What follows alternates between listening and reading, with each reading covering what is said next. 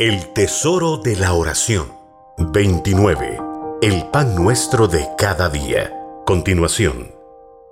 Y les dijo, Cuando oréis, decid, Padre nuestro que estás en los cielos, santificado sea tu nombre, venga tu reino, hágase tu voluntad como en el cielo, así también en la tierra. El pan nuestro de cada día, dánoslo hoy. Lucas 11, 2 y 3. A través de la oración del Padre Nuestro, nuestro amado Señor Jesucristo nos enseñó a depender de Dios nuestro Padre para recibir de Él el sustento diario para alimentar y fortalecer nuestro cuerpo, alma y espíritu. El alimento que nuestro espíritu necesita proviene de la verdad de la palabra de Dios. La verdad de la palabra de Dios adquiere muchas formas. Esto es para ministrarnos de diferentes maneras según sea nuestra necesidad, ayudándonos así a seguir adelante en esta jornada de la vida. Si estamos sedientos y necesitados de limpieza, la palabra de Dios es agua viva. Para santificarla, habiéndola purificado en el lavamiento del agua por la palabra. Efesios 5:26 si estamos llenos de amargura o atravesando por una situación amarga, la palabra de Dios es miel y trae dulzura a nuestra vida en medio de cualquier situación. Los juicios de Jehová son verdad, todos justos, deseables son más que el oro, y más que mucho oro afinado, y dulces más que la miel, y que la que destila el panal. Salmo 19, 9 y 10. La palabra de Dios es una espada para apartarnos de nuestras malas actitudes y para destruirlas. Porque la palabra de Dios es viva y eficaz, y más cortante que toda espada de dos filos, y penetra hasta partir el alma y el espíritu, las coyunturas y los tuétanos, y discierne los pensamientos y las intenciones del corazón. Hebreos 4:12 La revelación de la verdad acerca de quién es Jesús hace que la palabra de Dios sea una roca en la que podemos refugiarnos, anclarnos y encontrar seguridad y estabilidad en medio de las tormentas más recias de la vida. Respondiendo Simón Pedro dijo, Tú eres el Cristo, el Hijo del Dios viviente. Entonces le respondió Jesús, Bienaventurado eres, Simón, hijo de Jonás, porque no te lo reveló carne ni sangre, sino mi Padre que está en los cielos. Y yo también te digo que tú eres Pedro, y sobre esta roca edificaré mi iglesia.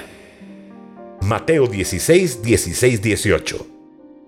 Además de ser un martillo capaz de quebrantar la dureza de nuestro corazón carnal, la palabra de Dios es también fuego que consume la madera, el heno y la hojarasca de nuestro propio orgullo, a la vez que transforma nuestra naturaleza y la conforma a imagen de Cristo. ¿No es mi palabra como fuego, dice Jehová, y como martillo que quebranta la piedra? Jeremías 23, 29. La palabra de Dios, vivificada por el Espíritu Santo, dicha como conviene, es vino y aceite para sanar nuestras heridas y cambiar el dolor en gozo. Pero un samaritano que iba de camino vino cerca de él y viéndole fue movido a misericordia y acercándose vendó sus heridas, echándoles aceite y vino, y poniéndole en su cabalgadura, lo llevó al mesón y cuidó de él. Lucas 10, 34. La palabra de Dios en forma de ley nos restringe, poniéndonos límites morales que nos guardan con toda seguridad. Entonces, ¿para qué sirve la ley?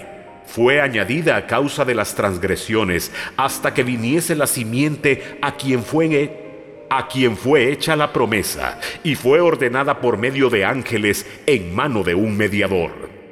Gálatas 3:19 La palabra de Dios es el amor puro del Señor que no solamente nos salva, sino también nos perfecciona. Por cuanto no recibieron el amor de la verdad para ser salvos. Segunda de Tesalonicenses 2.10. Y por supuesto, la palabra de Dios es alimento vivo, pan venido del cielo para saciar el hambre que nuestra alma y espíritu tienen por Jesucristo. Jesucristo mismo, la palabra viviente, dijo, Yo soy el pan de vida. Juan 6:48. Es cuando comemos el pan de la verdad que quedamos verdaderamente satisfechos Las mentiras, opiniones y especulaciones de los hombres únicamente llenan nuestra boca de cascajo, pero la verdad de la palabra de Dios nos deleita, nos sustenta y nos sacia, llenando el corazón y el intelecto de luz. Es cuando estamos verdaderamente satisfechos, que cesamos de buscar en otros lugares lo que únicamente el Señor Jesucristo nos da por medio de su palabra. Dios ha prometido sustentarnos con lo mejor del trigo le sustentaría Dios con lo mejor del trigo, y con miel de la peña le saciaría. Salmo 81, 16. Esta hubiera sido la experiencia de la nación de Israel si hubieran oído la voz de Dios en el desierto y en tierra de Canaán. Ellos efectivamente recibieron lo mejor del trigo cuando recibieron la Torá en manos de Dios mismo.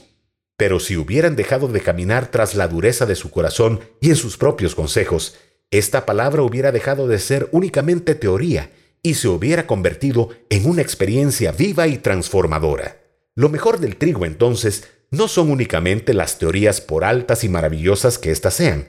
Lo mejor del trigo es la verdad puesta por obra. La verdad con la que se ha tenido una experiencia. Es entonces cuando ésta verdaderamente sacia y deleita. Cuando suplicamos, el pan nuestro de cada día, dánoslo hoy, estamos pidiendo a Dios alimentarnos con la verdad con la que necesitamos tener una experiencia. La palabra que queda únicamente en teoría nos va a hacer creer equivocadamente que somos lo que sabemos.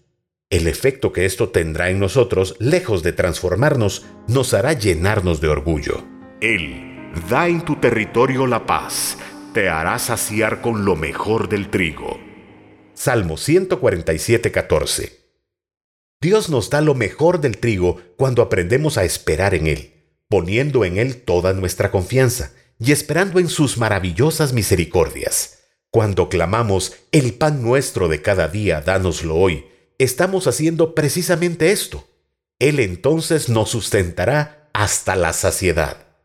Lo mejor del trigo es, pues, la revelación y la experiencia personal que llegamos a tener con Jesucristo mismo, la persona de la palabra viviente, por medio de su palabra escrita vivificada por el Espíritu Santo. Verdaderamente hemos comido de lo mejor del trigo cuando hemos llegado a entender y a conocer al Señor no solamente como nuestro Salvador, sino también como nuestro Señor, amo, dueño y esposo. Lo mejor del trigo ha sido reservado para la esposa del Señor Jesucristo, aquellos quienes tienen una verdadera y profunda hambre por conocerlo, por seguirlo, por obedecerlo, por crecer en su estatura espiritual y también en su carácter moral. Dios tiene una porción especial diaria de su pan de verdad para cada uno de nosotros cada día. Por eso debemos ir a Él diariamente y como parte de nuestra oración suplicarle, el pan nuestro de cada día, dánoslo hoy.